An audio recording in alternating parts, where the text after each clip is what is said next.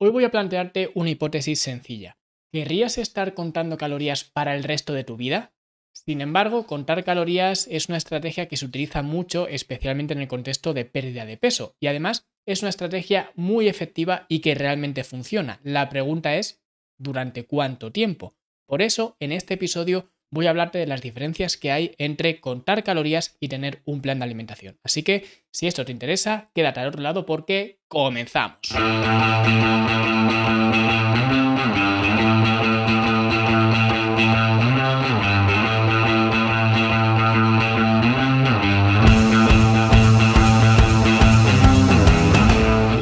Y para los alumnos de la academia que últimamente con esto del verano, las vacaciones y demás no hayáis podido entrar en la academia, cuando entréis comprobaréis que hay bastantes actualizaciones y una de esas actualizaciones quizás una de las más importantes ha sido la incorporación de una herramienta que llamamos el planificador nutricional, que es una herramienta para crear planes de alimentación y que de esta forma podamos diseñar nuestro propio plan de alimentación y además hacerlo de acuerdo no solamente a las calorías, a los macronutrientes incluso, sino que también lo vamos a hacer atendiendo a los micronutrientes para asegurarnos de que nuestro cuerpo reciba todo lo que necesita a lo largo del día. Así que echadle un vistazo porque es algo que vamos a tratar hoy en este episodio y lo vamos a tratar de una forma pues un poquito más etérea, pero en la academia ya digo tenéis este planificador nutricional que si no estás aún en la academia pues no sé a qué estás esperando, vas a ir a fitnesslanube.com barra academia y ahí tienes toda la información y como digo dentro de la academia ya está disponible esta herramienta que es el planificador nutricional. Y ahora sí vamos a hablar sobre la diferencia que hay entre contar calorías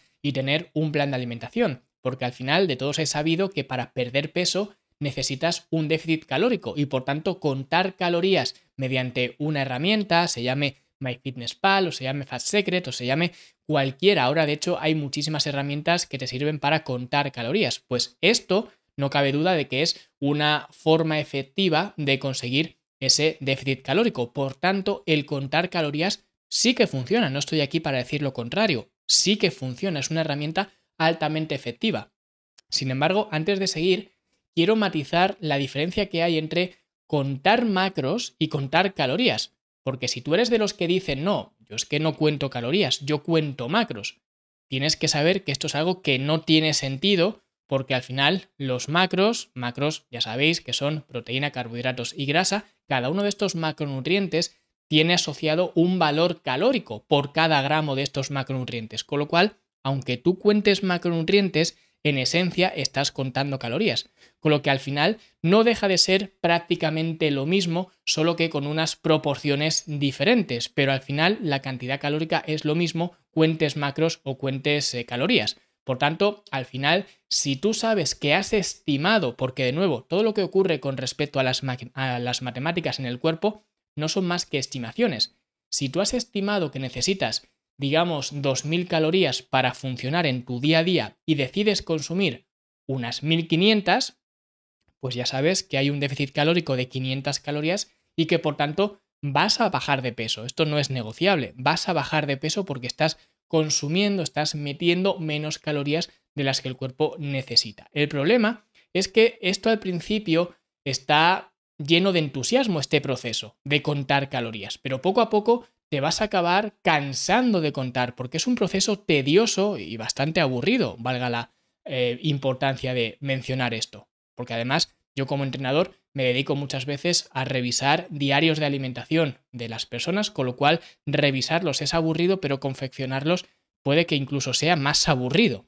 Entonces, el confeccionar estos diarios, mirando lo que como, anotando las cantidades y demás, no es para nada entretenido, divertido, no es algo lúdico, no es algo que disfrutes hacer. Y por tanto puedes apostar a que tarde o temprano, y es posible que sea más temprano que tarde, acabarás dejando de contar. Y te vas a dar cuenta de que cuando dejes de contar calorías, te vas a volver a pasar con las calorías que estás consumiendo y por tanto vas a volver a engordar. Con lo cual, vives en una trampa donde cuando no cuentas calorías o cuando no cuentas lo que comes, vas a engordar. Pero al mismo tiempo, has comprobado que no vas a poder contar calorías para siempre, lo que significa que esa pérdida de peso no va a ser sostenible en ningún caso, porque llegará un momento en el cual, como digo, tarde o temprano, puede que más tarde que temprano o más temprano que tarde, da igual, pero tarde o temprano te vas a cansar de contar calorías, lo que significa que no va a durar para siempre. Así que, ¿cuál es la solución? Porque si esta estrategia no va a durar para siempre y por tanto los resultados de esta, estrategia tampoco van a durar para siempre, tenemos que buscar una alternativa. Y para mí la alternativa lo tengo muy claro, lo he defendido muchísimas veces en otros episodios en la academia desde el primer momento, desde el curso de inmersión, que es lo primero que ven los alumnos cuando se inscriben, desde el curso de inmersión lo explico. Nosotros comemos bajo un plan de alimentación, porque aunque contar calorías sea una estrategia efectiva, si estamos de acuerdo en que no es sostenible, que para eso simplemente tienes que preguntarte si dentro de 2, 3, 5 años vas a seguir haciendo esta misma estrategia. Y si no es así, ya sabes que no es sostenible. Entonces, si esta estrategia de contar calorías no es sostenible, entonces no es una estrategia firme, porque en el largo plazo o en el corto incluso plazo lo acabarás dejando.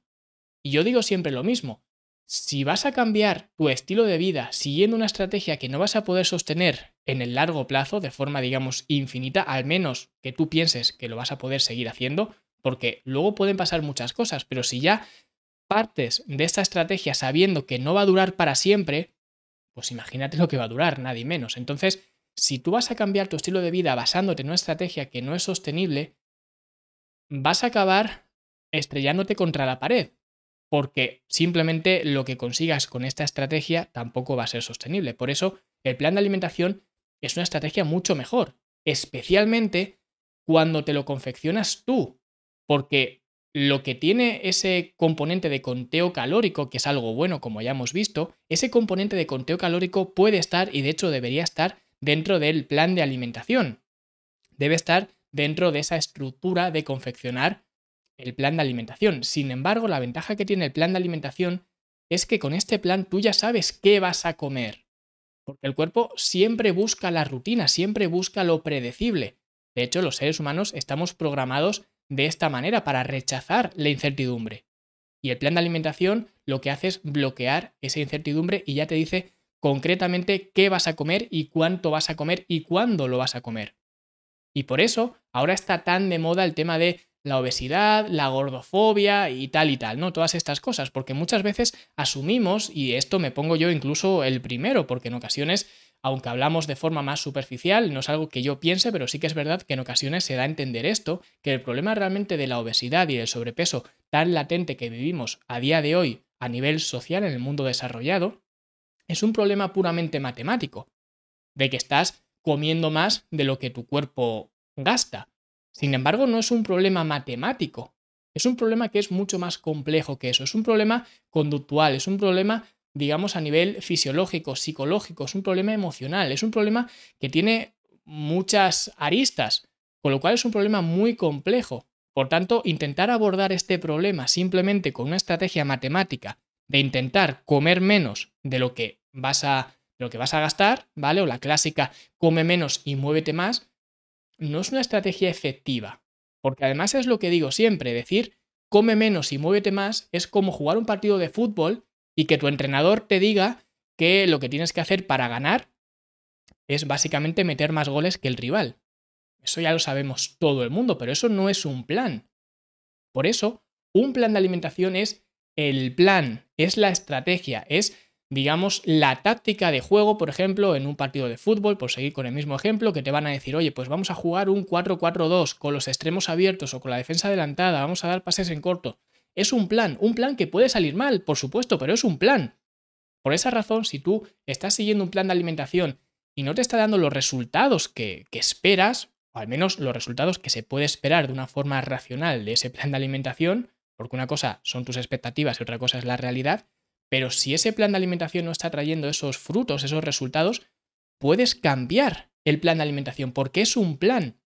Y además es un plan que has diseñado tú.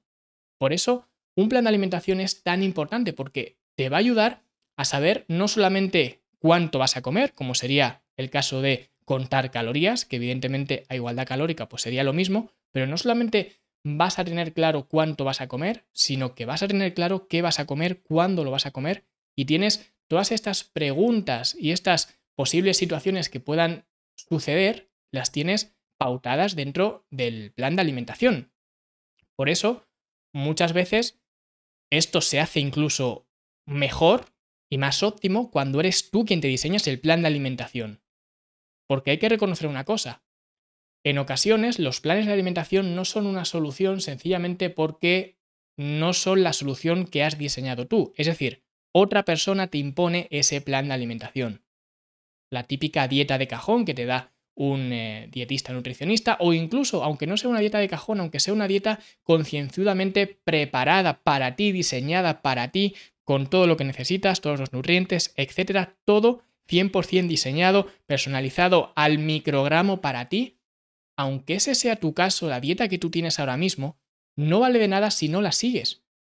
Por esa razón, da igual quién te prepare la dieta, porque siempre que sea una persona externa, va a ser una forma de imponer su forma de comer, aunque sea lo más adaptado a ti posible, pero es una forma de imponer esa forma de comer a ti, y esto no va a salir bien. Por eso digo siempre que la solución no es que ni yo ni nadie te imponga mi forma o la forma de comer de cualquier persona a ti, esa no es la solución. Por eso la solución es que tú te involucres en el proceso de crear el plan de alimentación, porque si lo has hecho tú ya no tienes excusa para no seguirlo. Si yo te doy un plan de alimentación y te digo, come esto, esto, esto y esto, y puede ser lo mejor para ti, pero te aseguro que tarde o temprano te vas a cansar de eso, porque te lo estoy imponiendo yo, y te vas a cansar, y por tanto puedes decir, es que no me apetece esto, es que no me gusta esto, es que no sé qué, y al final lo dejas. Ahora, si eres tú quien ha diseñado ese plan de alimentación, ya no tienes excusa porque lo has hecho tú. ¿Qué excusa vas a poner? Si lo has diseñado tú, si has mirado los alimentos que querías comer tú, has mirado las cantidades que querías comer tú, teniendo un rango calórico adecuado a lo que necesitas conseguir o a lo que quieres conseguir. Si lo has hecho tú, si eres partícipe de, digamos, este proceso de crear el plan de alimentación, no vas a tirarlo por la borda, porque si en algún momento te cansas o te resulta repetitivo o lo que sea este plan de alimentación, la solución es muy sencilla. Cambiar o modificar ese plan de alimentación que lo has hecho tú. Si lo has hecho tú, lo puedes modificar tú para que estas eh, situaciones no sucedan nunca. Por eso en la academia lo primero que hacemos es aprender a diseñar un plan de alimentación, porque creo que es lo más importante de todo, no que yo te dé un plan de alimentación, que de hecho en la academia incluso hay planes de alimentación que ya están prediseñados para si quieres empezar ya y ya está. Pero es lo que digo, estos planes son un parche, porque te vas a acabar hartando de estos planes. Si no lo diseñas tú, te vas a acabar hartando. Por eso en la academia, le digo, lo primero que hacemos es enseñar a diseñar un plan de alimentación y para eso el planificador nutricional que he mencionado antes es tan importante porque nos da la posibilidad de crear un plan de alimentación, por supuesto, adaptándonos a las cantidades calóricas que necesitamos y también, que esto es un poco la novedad y las diferencias que hay con otras formas que teníamos antes de diseñar un plan de alimentación, metemos dentro de este planificador también los micronutrientes, ¿vale? Todas aquellas vitaminas y minerales que nuestro cuerpo necesita y que nos vamos a asegurar de meter cada día que vamos a, seguir nuestro plan de alimentación. Así que recordad esta analogía. Basar tu alimentación en contar calorías es como salir al campo de fútbol, volviendo con esta analogía, y no tener un plan. Salir 11 tíos ahí a que sea lo que tenga que ser. O subirte a un escenario, salir a cantar y no tener nada preparado. Es básicamente improvisar. Y hay gente que se le da mejor improvisar y otra gente que se le da peor improvisar. Pero incluso al que se le da muy bien improvisar, llegará un momento en el cual se va a acabar cansando. Por eso, contar calorías no es una estrategia, digamos, a largo plazo, y por esa razón la solución a esto, la alternativa que yo presento y que llevo años y años defendiendo es un plan de alimentación para que puedas tener el control de todas las variables. Y sí, al crear un plan de alimentación tendrás que tener en cuenta las calorías, con lo cual dentro de la estructura del plan de alimentación tendrás que contar calorías. Pero la estrategia no es contar calorías, la estrategia es seguir el plan de alimentación. El contar calorías es simplemente una cosa que tenemos que hacer para crear el plan de alimentación. Una vez que ya lo hemos hecho, las calorías ya se apagan para nosotros, porque nosotros ahora lo que hacemos es seguir el plan de alimentación, no contar calorías, porque al final el contar calorías te da una falsa sensación de control que en realidad no tienes. Primero porque las calorías tampoco son exactas. Incluso si tú coges dos plátanos, que tú puedes pensar, bueno, pues son dos plátanos e incluso pesan lo mismo, tienen las mismas calorías. No es así, depende de la exposición que hayan tenido al sol, por ejemplo, el tiempo de maduración, etc. Su contenido calórico va a variar, con lo cual estás contando algo que para empezar no es preciso. Tampoco son precisas las bases de datos, porque tú coges dos bases de datos diferentes y tienen valores diferentes para los mismos alimentos, con lo cual estás intentando controlar algo que no puedes. Y luego además entra el factor subjetivo de que tú estás anotando aquello o las cantidades que estás consumiendo, que también puede haber errores ahí. Entonces vemos que estás intentando tener precisión en algo que es muy difícil que sea preciso, tanto por razones objetivas de utilizar una base de datos u otra, o también de utilizar o de intentar cuantificar cuántas calorías tiene un alimento concreto, como también a nivel subjetivo de estar apuntando correctamente las cantidades que estás consumiendo. Y si algo no va bien, no vas a saber por qué no va bien. Porque además, si cada día estás consumiendo una cosa diferente, no sabes si eso que no ha ido bien ha sido por lo que has hecho hoy, por lo que hiciste ayer, por lo que hiciste antes de ayer, no sabes cuándo se ha producido ese error o esa situación complicada, porque no tienes esa estabilidad, porque cada día vas haciendo una cosa diferente, entonces no sabes si el error está en la base de datos, no sabes si el error está en que tú has eh, sobreestimado o has infraestimado lo que estás consumiendo, no sabes dónde está el error, no tienes ni idea de nada. Aunque tú creas que estás contando calorías y que lo estás haciendo todo de forma precisa, no tienes el control que tú crees que tienes. Sin embargo, con un plan de alimentación, si algo no va bien, ya sabes que el error o lo que tienes que corregir está dentro de ese plan de alimentación. Entonces, tienes acotado mucho mejor qué es lo que está ocurriendo con tu alimentación. Porque si no, es lo que he dicho antes, vas a ciegas porque vas sin un plan. Pero con un plan de alimentación, pues simplemente tienes que ajustar aquello que, bueno, que necesites ajustar en el caso de que necesites ser ajustado, que esto es otra cosa que vemos también dentro de la academia. ¿Vale?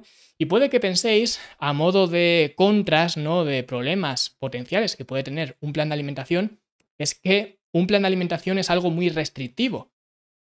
Y ciertamente puede ser algo cierto esta afirmación de que sea restrictivo pero solo es restrictivo cuando te imponen un plan de alimentación, no cuando lo haces tú, porque cuando lo confeccionas tú, esa, esa, restricción que tienes el plan de alimentación no se convierte en una restricción, se convierte en una decisión voluntaria que tú has creado desde cero.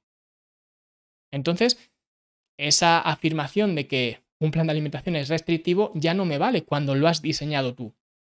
Y además, aunque lo fuera, que sea restrictivo no es algo necesariamente malo.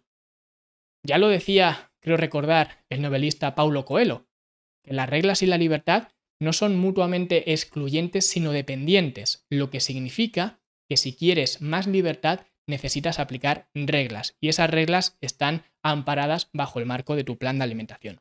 Así que espero que te haya gustado, si ha sido así, dale like, suscríbete, deja un comentario bonito y nosotros, si te ha gustado este episodio, te recomiendo que te unas la semana que viene en otro episodio del podcast y si quieres también nos podemos ver mañana en la serie de vídeos en YouTube que estamos haciendo para perder grasa corporal. Así que hasta entonces que tengas una muy buena semana y si nos vemos mañana en YouTube, pues mañana estaremos ahí para hablar de la pérdida de grasa. Hasta entonces, hasta luego.